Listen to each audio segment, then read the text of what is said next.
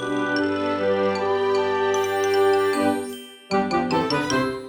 ローツーザーメン皆さんこんにちは。ドイツ語講師の小町です。3月18日金曜日のポッドキャストが始まりました。今回なんですけど前回の続き数字トレーニング第2弾やっていこうと思います。前回のポッドキャストではですね、スーパーマーケットでのお金のやり取りとかの話っていうのと、あとは Targets Up Love、1日の出来事っていう数字、時間ですよね、の書き足りを皆さんにしてもらったかなと思うんですけど、どうでしょう？難しかったでしょうか？簡単だったでしょうか？前回の数字トレーニングに関連して一つ感想というか質問をいただいたのでまずはそこから始めようと思います。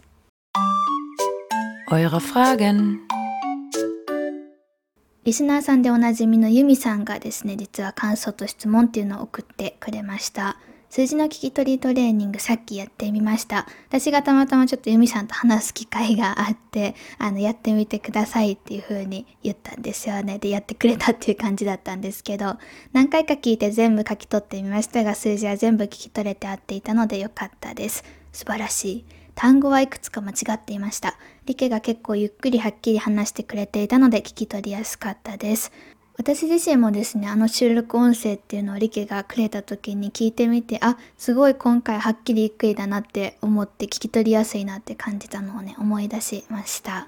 ターゲットアップラフの方は全部知ってる単語だったけど、イムズパーマークの方はエアギブンとシャインは知らなかったです。だから聞こえた通り、das er gibt こうエアとギプトの間に空白がある感じですね。と書いて、2番目が動詞じゃないから間違っていることは分かっていたのですが、正解を見てエアギブンという単語を知りました。はっきりと聞き取れないところも文法からこれは間違ってるなとか、主語がこれだから動詞の語尾はこうなるなとか、話の流れからこう言ってるなとかわかるようになってきているので、成長できているなと感じました。ユミさんはですね、私が実際のレッスンでゼロの状態の時からアルファベットから一緒にやってきたというか教えてきた生徒さんの一人なので、こういうふうにね、こう全然できなかったというか、ドイツ語のどの字も知らなかった過去を知っているからこそこういうふうにねこう成長できたと思いましたとか自分自身で成長を感じられてる姿っていうのを見ることができてなんかねこう嬉しいなと思っていました。さて、ここからが質問になるんですけど、ターゲスアップラフの時間の書き方なのですが、私は7、10、30というように、10、これドイツ語でプンクチュっていう風に言います。ピリオド。ですね、を使って書いたのですが、スクリプトは7時30分。だからこの点々ですね、ドッペルプンクチってドイツ語では言うんですけど、コロンを使って書いてありました。どっちでもいいですかっていう質問が来ていたんですけど、端的に答えるとどっちでも大丈夫です。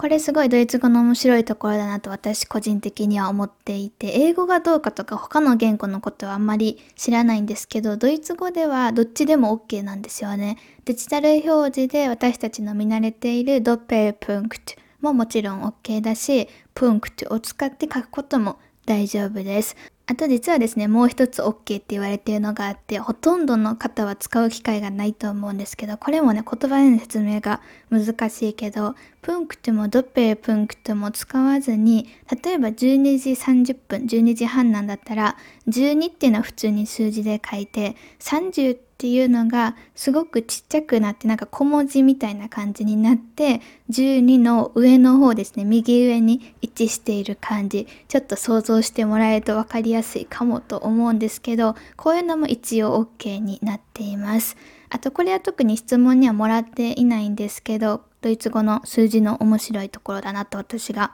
思うのがうわっていうのは別に書いても大丈夫です。例えば12時30分って書きたい時にその字の部分をドッペルプンクトまたはプンクトで表すのはこう今話した通りなんですけどその後にうわっていう単語をですね3文字の単語っていうのを書いてもいいし書かなくても大丈夫です。書いても一応 OK なんですよね。これ結構面白いなと私は思っています。Das heutige Thema というわけでここからは今日のテーマにもなっている残り2つの数字トレーニングをやっていこうと思います。今回やる2つのシーンっていうのは前回に比べて結構難しくなっていると思います。特に2つ目はですね、なかなか手強いんじゃないかなと思うんですけど、すごくいい練習になると思うので頑張ってやっていきましょう。まず1つ目なんですけど、これは他己紹介をしています。だから自分についての自己紹介ではなくて、これは誰々っていう人で、この人はこういう経歴があってみたいなことを話しています。なのでその人の年齢だったりとか、あとは何年間やっているとか、年単位のね、こう数字っていうのが多く聞こえてくるかなと思います。年単位なので、この数字の聞き取りだけ考えると前の回とかとあんまり難しさは変わらないかなと思っているんですけどじゃあ何を話しているのかきちんと理解しようってなってくるとちょっと難しいところもね出てくるんじゃないかなと思います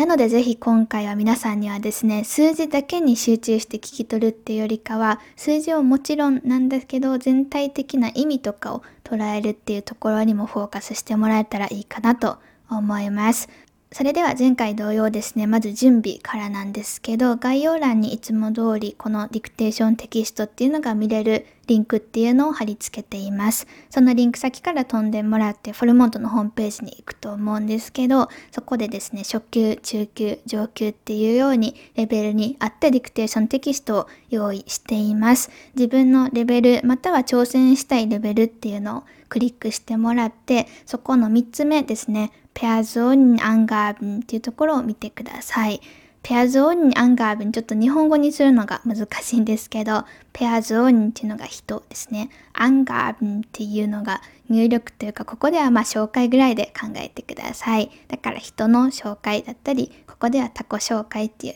感じですね。さて、準備はできたでしょうか？音声はいつも通り2回流していきます。ポッドキャスト内では2回しか流さないんですけど、もちろん自分が納得いくまで何回でも聞き直してもらって大丈夫です。それでは、ペアゾーンにアンガーブやっていきましょう。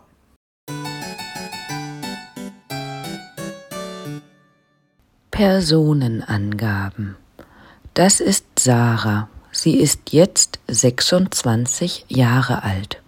Wir kennen uns schon zehn Jahre, sind aber erst seit fünf Jahren sehr gut befreundet. Vor acht Jahren hat sie ihr fünfjähriges Studium begonnen, also arbeitet sie inzwischen seit zwei Jahren. Wenn sie 30 ist, möchte sie gern heiraten und ihr erstes Kind bekommen. Also hat sie noch vier Jahre dafür Zeit. Wir gehen zweimal wöchentlich zusammen zum Sport und treffen uns einmal im Monat, um essen zu gehen. Jedes halbe Jahr fahren wir gemeinsam in den Urlaub. Personenangaben. Das ist Sarah. Sie ist jetzt 26 Jahre alt. Wir kennen uns schon zehn Jahre, sind aber erst seit fünf Jahren sehr gut befreundet.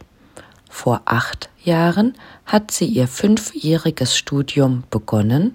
also arbeitet sie inzwischen seit zwei Jahren. Wenn sie 30 ist, möchte sie gern heiraten und ihr erstes Kind bekommen. Also hat sie noch vier Jahre dafür Zeit. Wir gehen zweimal wöchentlich zusammen zum Sport und treffen uns einmal im Monat, um essen zu gehen. Jedes halbe Jahr fahren wir gemeinsam in den Urlaub. Die Sprachanalyse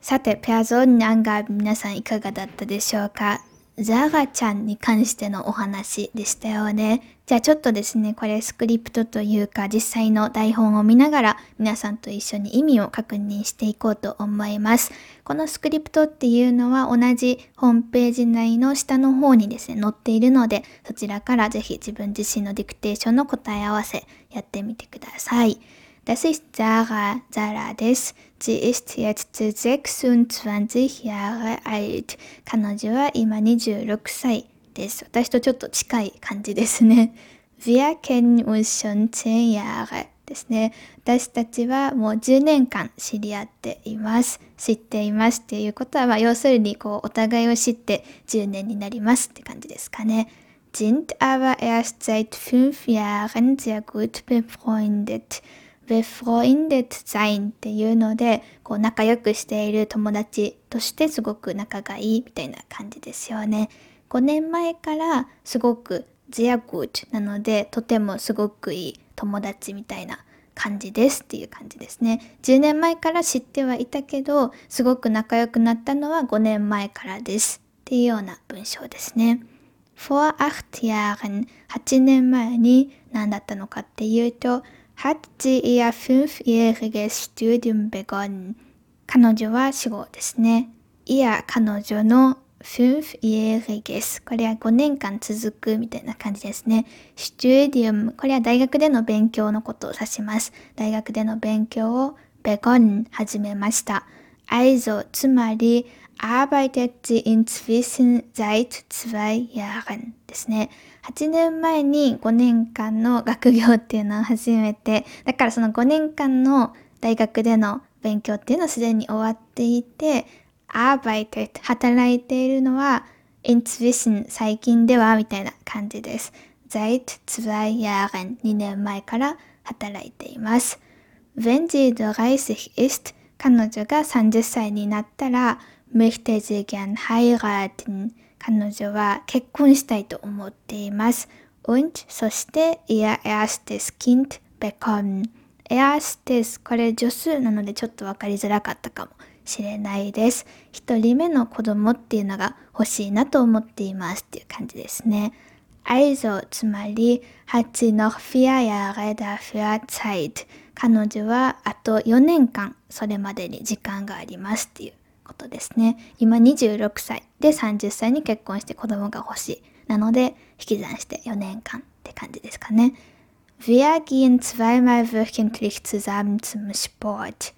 私たちは zweimal これもですね、こう、マルと一体化してるのはちょっと分かりづらかったかもしれないんですけど、2回っていう意味ですね。wöchentlich これは週ごとにっていう意味です。週に2回ですね。Zusammen 一緒に zum Sport gehen スポーツに行きます。und そして treffen uns einmal im Monat um essen zu gehen ですね。treffen uns で会いますですね。一緒に会います。どれぐらいで会うのかっていうと einmal im Monat 月に一度ですね。何のために会うのかっていうと um zu で後ろで通不定詞で表されています。Essen gehen こう食事に行くっていう意味ですね。レストランとかに行って食事をするために月に1回会えます。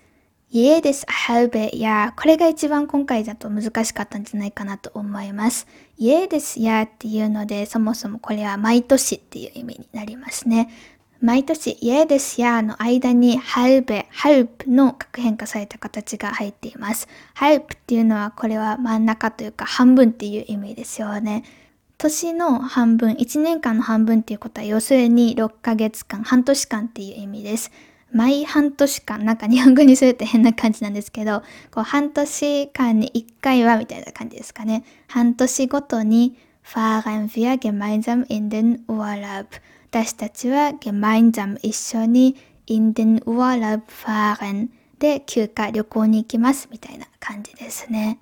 さて、いかがでしょうか？数字自体を見てみると前回やった2つのシーンっていうのとあんまり難易度の差はないかなと思います。ただ途中で入ってきていたエアステスっていう助数だったりとか、アイマル、ツバイマルみたいなところですね。で、最後のイエデサイベヤっていうのはなかなかね、こう意味的にも難しかったんじゃないかなと思います。さて、これがザガちゃんに関するペアゾーンアンガーブンでした。さて、今日のエピソードではもう一つやりますっていう話だったので、ラストやっていこうと思います。これはですね、なかなか手強いと思うんですけど、内容もね、ちょっと難しいんですけど、ラスト気合入れて頑張っていきましょう。タイトルが Datums a n g a b n です。皆さんまたですね、それぞれ自分自身のレベルに合った、または挑戦したいレベルのディクテーションスクリプトっていうのを用意してください。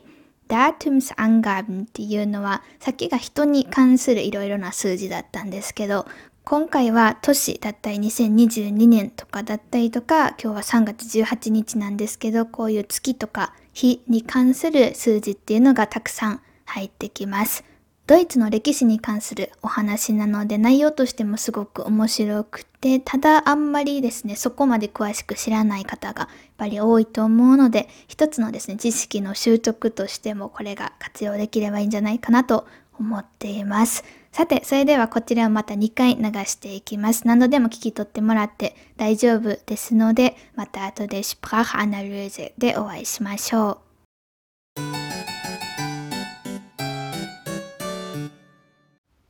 Datumsangaben. Die Bundesrepublik Deutschland, kurz BRD, wurde schon am 1. Januar 1871 als Deutsches Reich gegründet. Durch die historischen Ereignisse ist der Tag der offiziellen Staatsgründung der BRD der 23. Mai 1949. Zu dieser Zeit umfasste das Land elf Bundesländer. Im gleichen Jahr wurde auch die Deutsche Demokratische Republik, kurz DDR, mit fünf Bundesländern gegründet. Da die DDR 1990 aufgelöst wurde,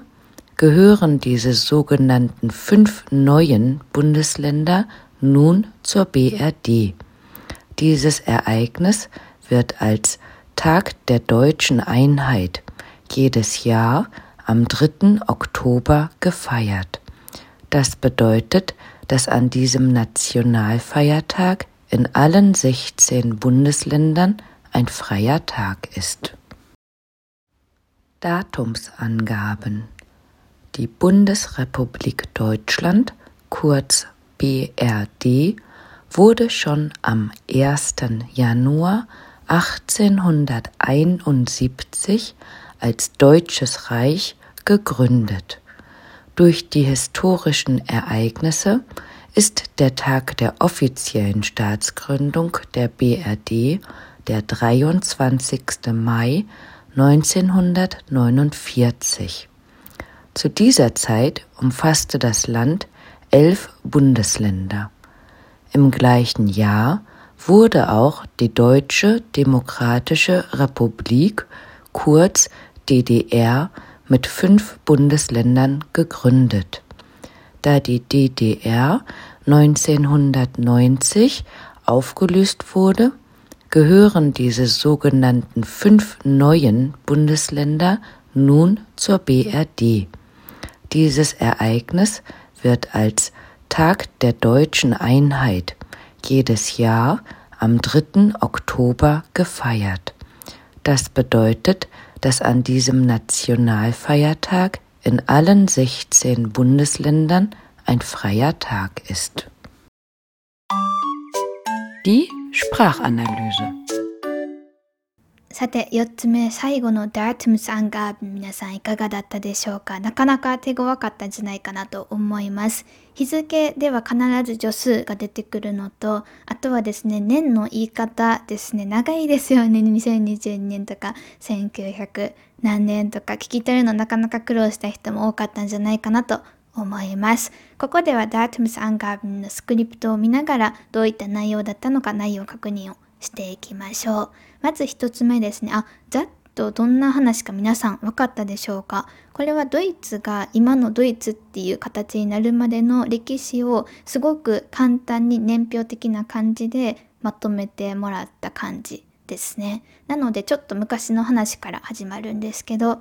1文目から見ていきましょう。1文目の主語なんですけど、Die Bundesrepublik Deutschland kurz BRD ここまでです。Die Bundesrepublik Deutschland っていうのは日本語で言うとドイツ連邦共和国ドイツの正式名称ですね。Kurz BRD こう省略して BRD っていう風に言うこともできます。で、これちょっと昔の話が入っているので、BRD は今も BRD のままではあるんですけど、私たちが知っているドイツなんですけど、ここから東ドイツとかの話が入ってきます。なので状況に応じて旧西ドイツっていうふうに考えた方が割と分かりやすい時も出てくるかなと思います。動詞が wurde と一番最後に来ている過去分詞の gegründet で、これは動作受動の過去の時世になっています。gründen 創立するなので、今は創立されましたですね。schon すでに am 1. Januar 1871 1871年1月1日にはすでに als 何々として Deutsches Reich ドイツ帝国として創立されていましたですね。ドイツ語では日本語と逆で一番最後に年が来てその次に月が来て一番初めに日っていうのが来るのが面白いところかつ私たち日本人にとっては割と悩みの種になるところなんじゃないかなと思います続き見ていきましょう Durch die historischen Ereignisse Ereignisse っていうのが出来事っていう感じです。historisch 歴史的な出来事によってみたいな感じですかね。ist 動詞です。Der Tag der offiziellen Staatsgründung der BRD これがですね、実は主語なんですよね。二角が2つ入ってて分かりづらいです。まず1つ目の二角が der BRD。BRD の der offiziellen Staatsgründung 公式的なシュターツ・グルンドゥングっていうのは、こう、シュターツっていうのが、これは国、国家の設立。ベアでの公式的な国家の設立っていう、デアターク日は、が主語ですね。Der 23. Mai 1949 1949年の5月の23日です。Zu dieser Zeit この時代にこの時期にうむファステ、これはほぼイコールハッテだと考えてください。持っていました。das Land 主語ですね。この国は、この国っていうのはこの文脈的にベエアデのことだってわかるかなと思います。ベエアデはエルフ・ブンデスレンダー、11の州っていうのを持っていました。im gleichen Jahr 同じ年に wurde これまた一番最後の過去分式 gründet と合わさって受動体の過去になっています。設立されました。何がかっていうと主語ですね。Die Deutsche Demokratische Republik kurz DDR ドイツ民主共和国省略して DDR 日本語で言うと旧東ドイツみたいな感じですかね。旧東ドイツっていうのが設立されました。mit fünf Bundesländern 5つの州とともにですね。次の文いきます。だ、何々なので、d, d, d, er これが主語ですね。東ドイツ、旧東ドイツっていうのが1990 1990年に aufgelöst wurde これも自動体の過去になっています。auflösen っていうのが解散するっていう意味を持っているので、ここでは解散されたですね。DDR っていうのは1990年に解散、解消されたので、gehören これはその後に来ている to っていうのとセットになって何々に属するっていう意味です。何が主語っていうのが diese sogenannten fünf neuen Bundesländer これらのいわゆる5つの新しい州っていうのは5つの州っていうのはこれは DDR が持っていた5つの州ですよねっていうのが nun 今やっていう感じです。ツアベエアデ、ベエアデに属しています。Dieses Ereignis 主語ですね。この出来事っていうのは wird 一番最後の gefeiert とくっついて、これ動作受動の現在の形ですね。祝われています。als 何々として Tag der Deutschen Einheit ドイツ統一の日。これは正式名称ですね。ドイツ統一の日として jedes Jahr 毎年 am 3. Oktober 10月3日に祝われています。Das bedeutet つまり das an diesem Nationalfeiertag この国の祝日に in allen 16 Bundesländern 16のすべての州において ein Feiertag ist das 副文なので ist っていう動詞が一番最後に来ています。ein Feiertag 一つの休みの日であるっていう感じですかね。だから最後をちょっともう一度言うと、つまりこの国の祝日には16すべての週において休みの日となっています。みたいな感じですかね。結構ドイツの祝日って面白くて、週によってなんかこの週はこの祝日は休みだけど、ある週は違うとかあったりするんですね。で、ただこの Tag der Deutschen Einheit っていう日は全ての週において休みの日、祝日として言われているっていうのが最後に書いてあるようなところですかね。さて、以上ですね、2回に分けて数字トレーニングっていうのをやってみたんですけど、皆さんいかがだったでしょうか？私個人的にはやっぱり一番最後のですね、ダートムサンガーブンっていうのが一番難しかったんじゃないかなと思うんですけど、割と人によっては、いやいや数字の方が難しいよとか、お金の方がとか、そういう感想もあるんじゃないかなと思います。数字の聞き取りが苦手ですっていう声をちょっと今までたくさん聞いてきて、それって結構ポッドキャストで解決できるというか、うまく活用できそうな勉強じゃないって思って今回こういう風にポッドキャストで取り入れてみました。こんな感じで、こう、ポッドキャストだからこそできることみたいなのをこれからもやっていけたらいいなと思っているので、皆さんのドイツ語勉強の中で難しいことだったりとか、ポッドキャストなので特に聞き取りがメインになってきますかね。聞き取りにおいて困っていることだったりがあれば、ぜひですね、リクエストとして LINE まで送っていただけると今後の参考になるので、お待ちしております。もちろん聞いてもらえるだけでもすごく嬉しいんですけど、せっかくなら皆さんにも何かね、こう、実践的に役立つものを届けていくことができたらいいのかなと思ったりしています。今回のスクリプト作成だったりとか、あとはこの音声収録っていうのにこう、たくさん協力をしてもらった理家にもですね、もし皆さんから何か伝えておきたいことがあれば、私から言っておきますので、そういった感想だったりメッセージ等もしあればですね、送っていただけるとすごく嬉しいです。来週かその次ぐらいにちょっとこう皆さんには公開できるかなと思うんですけど、今現在ですね、リケと一緒に一つこう、すごくワクワクするようなプロジェクトっていうのを進めています。またお知らせをですね、このポッドキャストで一番初めにできたらと思っているので、少し皆さんもドキドキしてお待ちください。というわけで今日のポッドキャストもそろそろ終わりの時間が近づいてきました。最近すごく嬉しいことがあったんですけど、なんとですね、フォルモントの受講生が1200名を突破しました。やったということでね、こうあんまり普段私も数字とかを気にして、まあ、やってはいるんですけど、受講生の数とかってあんまりそこまでこうフォーカスをフォルモントでしていないところなんですね。で、ただやっぱりこうたくさんの方にね、利用していただけているっていうのは嬉しいなと思うし、言い方がちょっとこう適切じゃないかもしれないんですけど、悪いサービスだったらね、ここまでこうたくさんの方に利用してもらうことってないと思うんですよね。で、やっぱりこう最近は結構口コミとかで来てくれている方が多いみたいで、昔はですね、SNS とかネットとかばっかりで、ばっかりっていう方もあれなんですけど、それもすごく嬉しいんですけど、でもやっぱりこう自分の知人とかに紹介したいって思ってもらえるようなサービスができているっていうのはね、嬉しいなとすごく思っていました。そんなフォルモントではですね、まだまだ勉強したいよっていう学習者の方を受講生として受け付けています。レッスンっていうのを通じて自分自身のドイツ語力っていうのを上げたいなと思う方がいらっしゃれば、ぜひですね、一度ご検討いただけると嬉しいです。一番利用してくれている方が多いプライベート講師っていうコースはですね、すでに受付、すでにというか常に受付ができる状態になっています今もうすぐにでも申し込みができるような状態になっていますその次に受講生の方が多いのが少人数レッスンっていうグループレッスンなんですけどこちらの4月申し込みっていうのが3月20日日曜日からスタートしますもしそちらにね興味がある方がいればそちらもぜひホームページを覗いてみてください。